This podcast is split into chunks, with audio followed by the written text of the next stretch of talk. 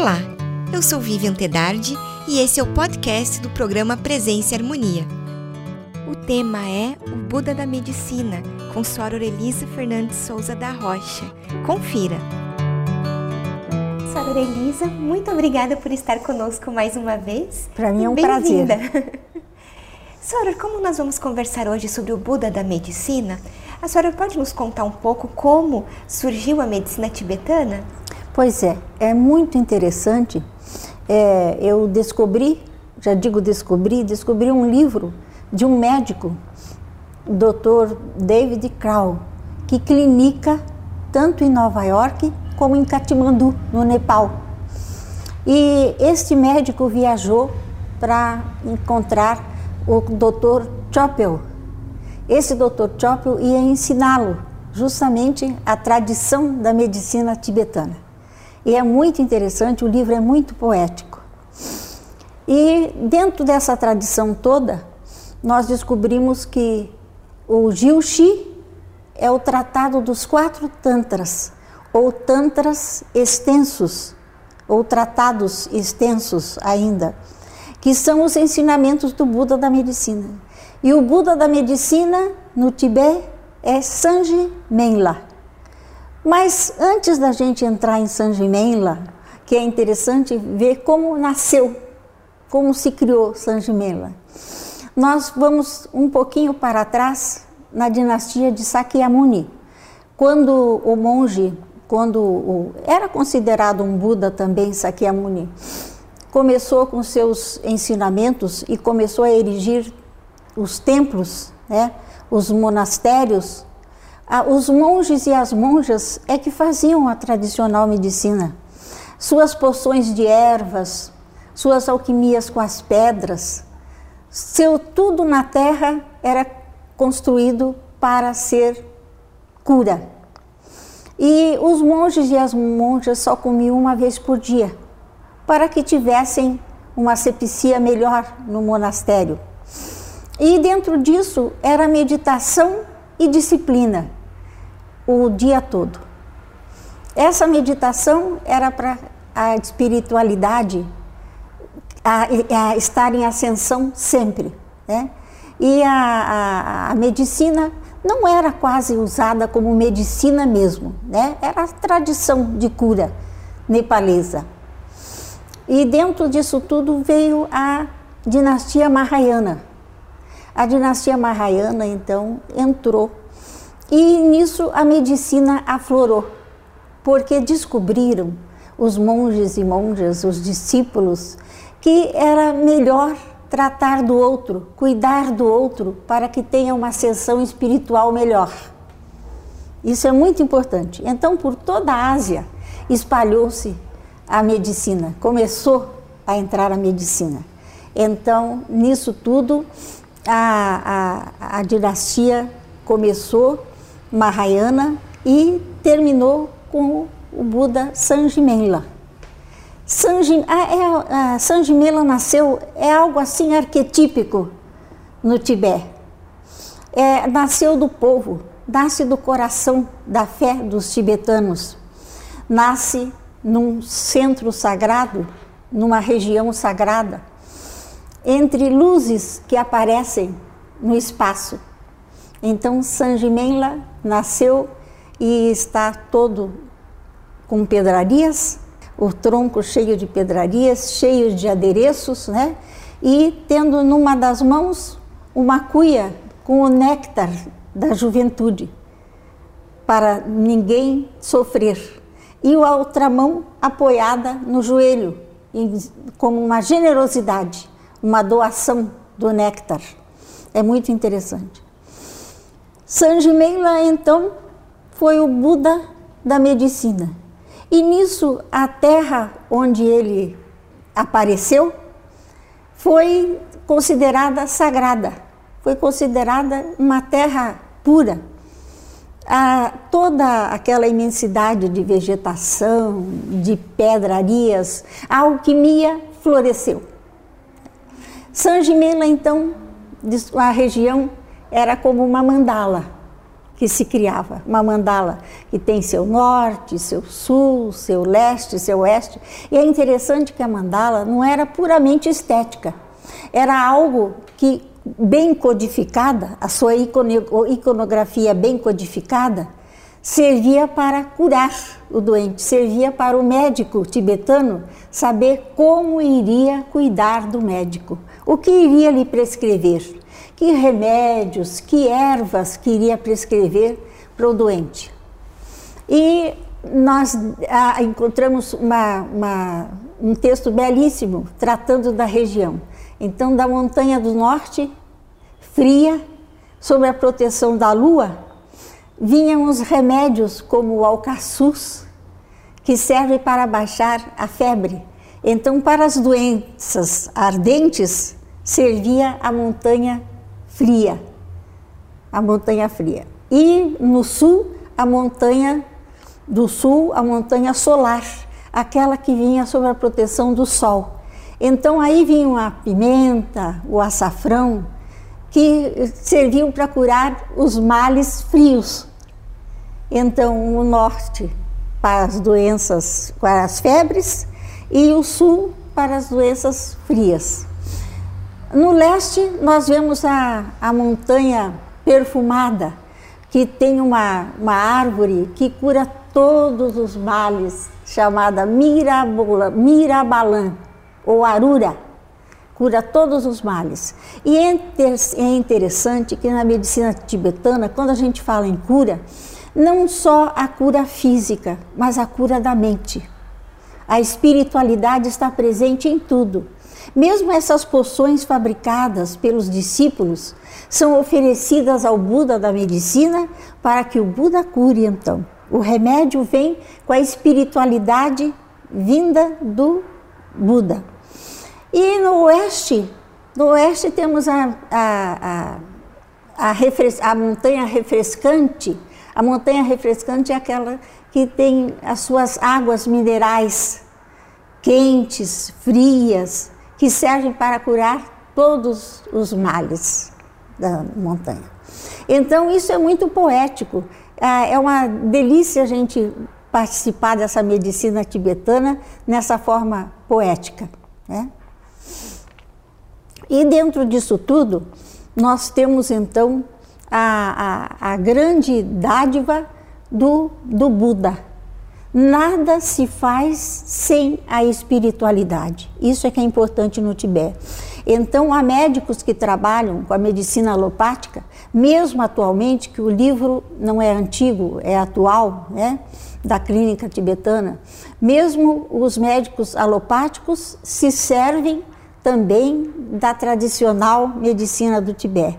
E, é isso que o médico foi, foi aprender. Como se lançar da medicina alopática para a espiritualidade, para o remédio conter aquilo que se precisa. E Sônia, como que nós podemos compreender que, quais eram os acontecimentos cósmicos que precederam os ensinamentos é, Buda? Isso é muito interessante, porque é aí que se vê como surgiu mesmo o Buda da, da medicina. Diz que quando o Buda faz girar a roda do Dharma, ele distribui seus conhecimentos. E seus conhecimentos vêm através de luzes. Então, da testa do, Budi, do Buda, uma luz vai curar o sangue, o, a garganta, outra luz vai curar algo mais, vai curar a mente e vai curar os nossos desejos, a nossa raiva, a nossa inveja. Isso é que é importante. Se não curar, pelo menos vai apaziguar, porque esse apaziguamento é que dá lugar a que a cura seja feita. Quando os desejos esmaecem, a raiva, nós apaziguamos os nossos desejos, os nossos desejos ficam quietos e podemos então melhorar a nossa saúde física e mental.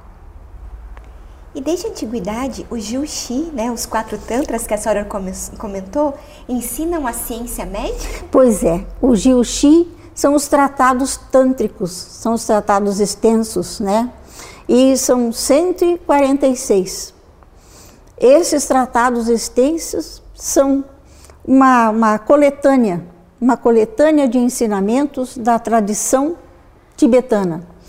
E dentro disso tudo, dentro dessa árvore do conhecimento, que eu já digo que é uma árvore, iconograficamente é uma árvore, com seu tronco, com seus ramos, com sua, seus galhos, suas folhas, seus, suas flores e seus frutos. Dizem que os frutos são as dádivas máximas do Buda. E dentro disso tudo, há aquela, aquela o doente vai estudando isso tudo, vai decodificando essa árvore do conhecimento, tanto o doente como o médico tibetano. É interessante que não fica só o médico naquela postura de eu sei tudo e o, o, o, o doente não sabe nada, certo? Há também a influência da vivência do médico, da vivência do médico na região e da vivência do tibetano doente. Isso é muito interessante. E dentro dessas, dessas, dessa iconografia surgem então os remédios, né, que são primeiro oferecidos ao Buda e depois são tomados. E o texto se refere ao lugar onde eram revelados os ensinamentos? Sim, esse, esse, essa era considerada uma terra pura, porque todo o solo onde aparecia o Buda era sagrado ainda mais Sanjimela, né? Então, nós temos até um, um, conto tibetano muito interessante, que eu achei bem trazer aqui, que é o conto do Jivaka. Jivaka era um discípulo, um discípulo dos mais bem postos no, do, do, do Buda. E quando foi um dia, ele resolveu pôr o discípulo à prova e pôs outros discípulos também. Então, mandou que mais ou menos alguns discípulos é, viajassem pela região e lhe trouxessem algum vegetal, alguma pedra, alguma coisa que não fosse possível fazer uma alquimia para a cura. E foram. Aí, um dia voltou um com uma pedra na mão. O monge disse: Não, isso não, isso vai servir, isso eu vou fazer uma alquimia, e fez o remédio, a poção e tudo, e serviu. Outro dia veio outro com um vegetal. O vegetal, então, da mesma forma, era desconhecido, mas que na mão do monge serviu também, alquimicamente serviu. Veio outro com uma carcaça de animal já putrefata e disse: Bom, isso naturalmente não vai servir de jeito nenhum, né? E na mão do mestre serviu. E veio depois de vaca e voltou sem nada na mão. Voltou sem nada e disse: Olha, não encontrei nada nessa terra pura que não fosse para o bem. Então está aqui. Nada. Nisso a gente tem bem uma ideia do que é a terra pura dos budistas, né? E ainda mais se lembrarmos das montanhas, né? Das, da montanha fria, da montanha solar, solar né? Da montanha refrescante. Tudo isso serve para dar uma ideia da terra pura. E qual relação com o conhecimento do festival Vesak no Tibete? Pois é, aqui em Curitiba ainda tem uma loja chamada Teosófica que faz essa festa do Tibete, né? essa nepalesa. A festa de Vesak é em maio, na primeira lua cheia de maio. Então é o aparecimento do Buda eu relacionei logo com o aparecimento do Buda da medicina. Há uma região onde todos se postam ali, acampam até e esperam a lua cheia vir e então aparecem aquelas luzes e daquelas luzes então quem está ali e o mundo inteiro é purificado. E compreende-se a terra pura como uma mandala, a senhora comentou, né? Comentei. Pode explicar um pouquinho melhor para a gente é, essa relação? A, a, a, mandala, ela é colocada. Eu estive, vou dar um exemplo, eu estive lá em Três Coroas e quando estive lá nos templos tibetanos, né, eu tinha uns monges elaborando uma mandala de areia no chão, sabe? Então ali vão ser colocadas todas as regiões possíveis da mandala e vão sendo trabalhadas, logicamente com toda a estética, floridos e tudo. O tibetano é muito de flores, né? Então aquela mandala vão traduzindo regiões do corpo humano. A cabeça, o tronco, os membros. Quando acaba a mandala, nós temos lá o norte, o sul, o leste e o oeste. E todas as outras, é, é, os outros atrativos que são remédios para a cura. Isso é que é interessante. Então, esta, esta região, o Tibete agora está diferente um pouco. Mas antes a vegetação era luxuriante, né? o inverno muito difícil o inverno lá, né? Então a, a, a, região era toda realmente sagrada. Agora não sei se estará mais tão sagrada assim, né? Alguma meditação em especial da medicina tibetana? Tá, de, não da medicina. É da medicina porque tudo no Tibete é da medicina, é de Sanjimen lá. Mas é, a, a, a a meditação, ela é, assisti também uma meditação. Pena que não deu para para fotografar, nem para filmar, nem coisa nenhuma. Mas os monges ficam todos no chão, sentadinhos numas almofadas, né? E umas mesinhas na sua frente. Ali tem os livros de oração e tem os instrumentos musicais. Então são tambores, são cornetas. Existe uma corneta de uns 4 metros, cujo som faz tremer a, a, a, sala, sabe? Onde estamos fazendo as orações. E os mantras. Om Burbuva Suvaha Tat Savitur e vai por aí afora. Então, neste, e o, o som é ensurdecedor. Essa é a invocação. É a invocação do mantra do, do, do né? Depois dessa invocação, existe uma concentração na divindade.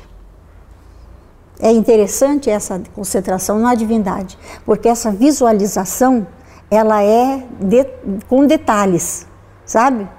Passa-se na visão todos os detalhes do Buda sentado no lótus, certo? E aí vem a concentração. Praticamente se vai-se ao encontro do Buda né? E esse Buda incorpora-se nos discípulos, ou os discípulos incorporam-se no Buda, né? E depois disso, há uma concentração. Quanto maior tempo se mantiver essa meditação, mais essa meditação vai para o mundo. É interessante isso, que não meditam só para eles, mas para o mundo. Acreditam que vá aquela força se estendendo para o mundo todo. E depois disso, dessa concentração, há a volta. Né? Depois disso, fazem a meditação para o mundo e vão voltando ao corpo físico. Na verdade, na verdade, como método mesmo, nós temos a invocação, a vacuidade, que é entrar na vacuidade, né? se sentir leve no vácuo aparecimento como a divindade, ser o próprio Buda, né? E entrar novamente na vacuidade e dessa vacuidade então entrar de novo no corpo físico. Essa é a famosa sadhana, a, a, a meditação mais perfeita que existe, dizem os budistas. Os meditantes, Soror, eles aprendem no imaginário o mundo externo como sagrado? Eles aprendem o mundo externo como sagrado. Tudo no Tibete, por exemplo, na, na, no crepúsculo, né? acendem as lamparinas de G, a manteiga, vão dar várias voltas na estupa, que é o, o, o templo budista, né? As mães já vão ajeitando as crianças, né, para levar para casa, para dormir. E isso tudo vão se colocando bandeirinhas, que são as rezas, os pedidos, né, para o Buda. E o Tibete vai ficando, anoitece, né? Anoitece na, e a, a região se torna pura, mais pela devoção, né? Mais pela devoção. Essa busca pela pureza tem a ver então com aquilo que está no livro. Que está no livro. Certo.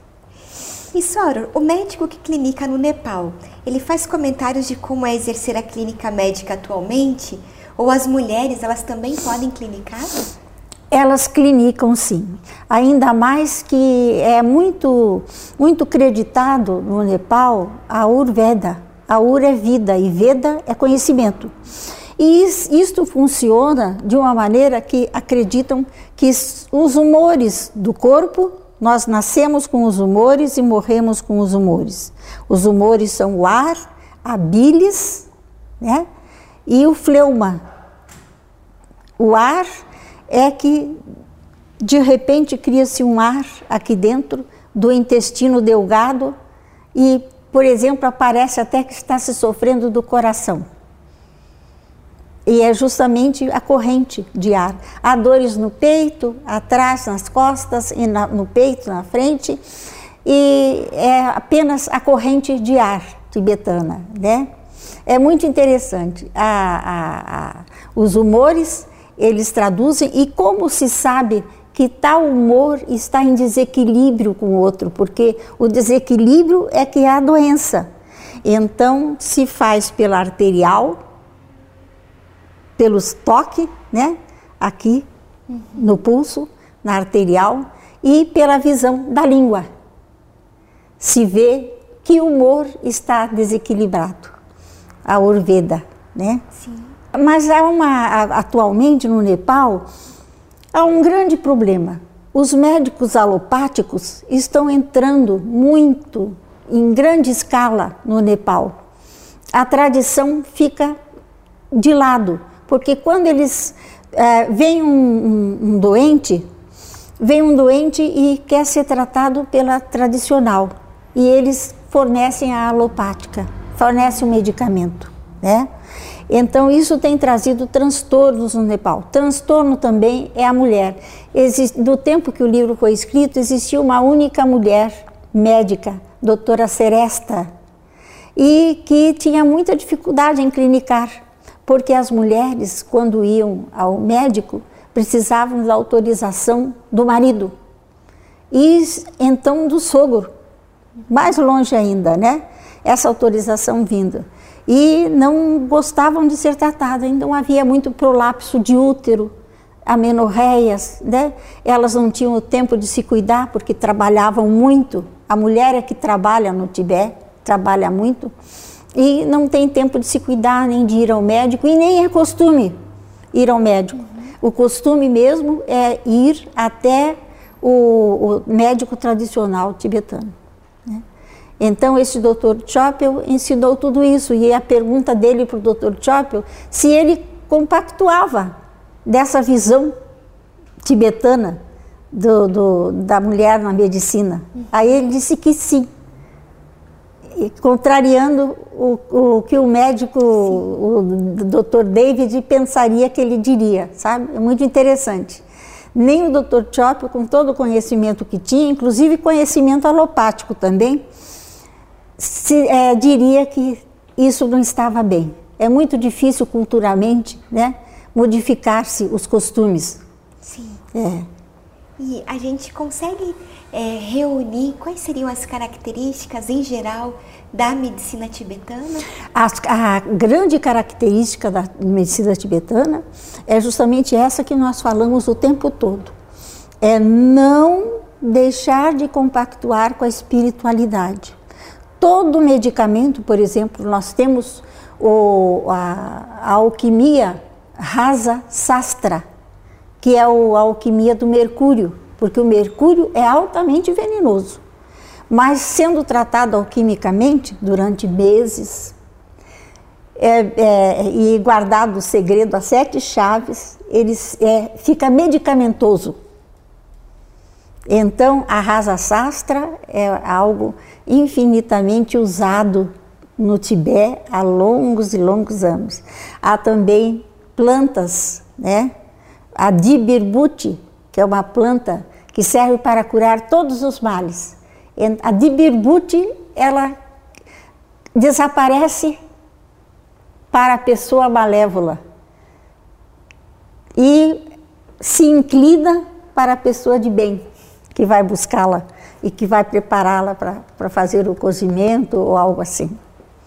É muito interessante. Então, a característica principal da medicina tibetana é esta, que não pode ser nem alopática e nem completamente tradicional, uhum. porque por vezes a cura alopática é mais rápida.